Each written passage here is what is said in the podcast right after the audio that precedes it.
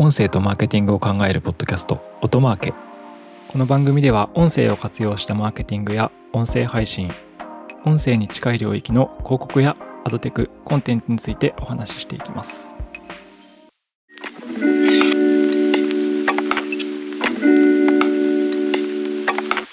となるの高橋哲司です。八木大輔ですはい、えー明けましておめでとうございますありがとうございます。新年一発目の収録ということで、はい、今日はですね、音声広告の効果測定としての、まあ、効果測定の話をしていきたいと思います。はい。はい。で効果測定は、まあ、いくつかの方法があるんですけど、その中での間接コンバージョンうんうん。と言われる、まあ、購買計測とか申し込みの計測、トラッキングについての話。で、結構細かい話もできるんですけど、まあちょっと概念的な話と、最近あることに気づいたので、気づいたっていうか、あ、これ、なんかなんですかね、正解が見つかった感があるところ、ことが一つあって、それについて話したいなと思います。あの、実際、やっぱり影響というか、お客さんと話す中で思うのは、あの、何もできない、計測は何もできないと思われてるケースの方が多いですね、圧倒的に。デジタル音声広告ですね。そうですね。ポッドキャストとか、あの、はラジコとか Spotify のアプリでってそうです、そうです。はい。そう、間接コンバージョンはそもそも何かというと、あの、こなんですかね、広告とかに関わる方はわかると思うんですけど、コンバージョンってあの、バナー広告とかの場合は、広告をクリックしてそのままその申し込みページから問い合わせしたりとか購買するとコンバージョンって計測できますよね。うんうん。これが直接コンバージョン。はい。で、間接コンバージョンの場合は、その広告が接触した後に一回離脱したりとか、別、そう離脱して、で、別のチャンネル、例えば別途検索するとか、うん全く別の広告でもう一回接触するとかして、えー購買やもし申し込みみたいなコンバージョンまで行くっていうケース。間接的にコンバージョンに至るっていう。うんうん。これは間接コンバージョンです。音声の場合だと、えっと、音声広告に当たって、で、あのー別ルートで検索とかをして、えっと、その申し込みだったりとか購買サイトにたどり着いたケースが間接コンバージョンになります。そうですね。ではいこれアトリビューションっていうようなその経路を分析するようなツールがあって、アドテク、うん技術ですね。広告技術があって、それで、あの、デバイスを突き合わせたり、例えば、あの、高橋さんが持ってるスマートフォンとパソコンが、これ同一人物の持ち物であるみたいなのを突き合わせる技術があって、それを使って、あの、この人は、スマートフォンでこれに接触していて、で、えー広告で、ごめんなさい、ごめんなさい、パソコンでうんコンバージョンしてるみたいなのを計測できるような仕組みがあります。ちょっとあの数値がずれたりはね、間はい接コンバージョンだとするんですけど、はい。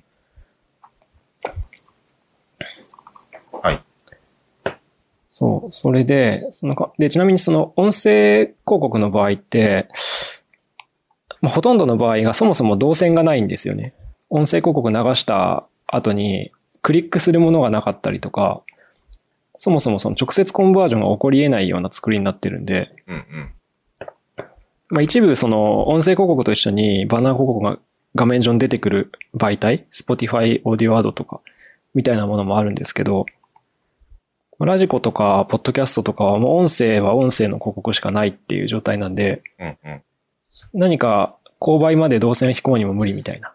そうですね。そう。そういう場合は間接コンバージョンのトラッキングを行うべきです。まあ、必ずしもオーディオはその短期的に物を買うっていうものだけを求めるわけではなくて、うんブランディングとか長期で見ていくべきだなとは思うんですけど、一応計測手段としては間接コンバージョンが取れるよとうんうん。いう感じです。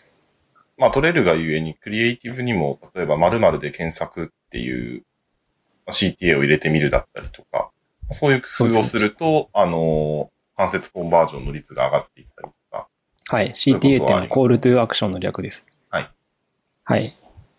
Call to Action。まあ、問い合わせを訴求する言葉とかね。うんそういうことってことですね。はい。で、すいません。最近の気づき。気づきというか。うん間接コンバージョンって、バナーとかの場合、バナーとか動画とかの場合は、ビュースルーコンバージョンって言ったりするんですよね。見て、で、その後、えっと、スルーし、その場で行動してないからですよね。ビュースルー。そう。はい。ビュースルーコンバージョンね。で、ビュースルーコンバージョンって、なんですかね、昨年の広告提案の中とかだと使ってたじゃないですか。まあ、ずっと言ってましたね。はい。そう。で、最近、最近じゃないか。高橋さん、実際にお客さんに提案した時にどんな対、なんですかね、反応。いや、がもうシンプルにずっと音声音声って言ってるのに、ビュースルーって言われるから、その要は見てスルーって言われるから、ちょっと混乱してる感が ありましたね。はい。面白い話ですよね。はい。僕ら、その、なんですかね、プログラマティック広告とかの流れってもともとバナーとか動画から始まってるから、うんその延長線上で音声広告も間接コンバージョンのことをビュースルーコンバージョンって言って提案してたんですけど、うんうんお客さんきょとんとするみたいな。うんうんうんどこにビューあんのみたいな。うんうんうんで、なんかその時の話、あ、以前聞いたんですけど、はいあれですよね。リッスンスルーって言ったら納得してたってことそうです、そうです、そうです。リッスンスルーっていう言葉で、いや、確かお客さんから、なんか、何個か言われたんですよね。リッスンスルーとか、ヒアスルーとか、オーディオスルーとか言われて。うんうん、なるほど。リッスンスルーが一番こう馴染みが良かったというか。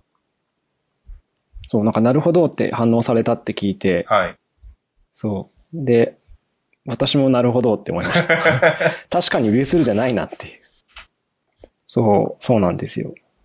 それで最近、あの、某海外の広告技術の会社の資料にですね、非常に大きな会社で、業界を引っ張ってるような会社の資料に、音声広告の、その、間接コンバージョン、ビュースルーに当たるもののことが書いてあって、リッスンスルーコンバージョンって書いてありました。書いてありましたね。書いてありました。これがということで、そう、これが正解だったんだっていう。まあ当たり前ですけどね。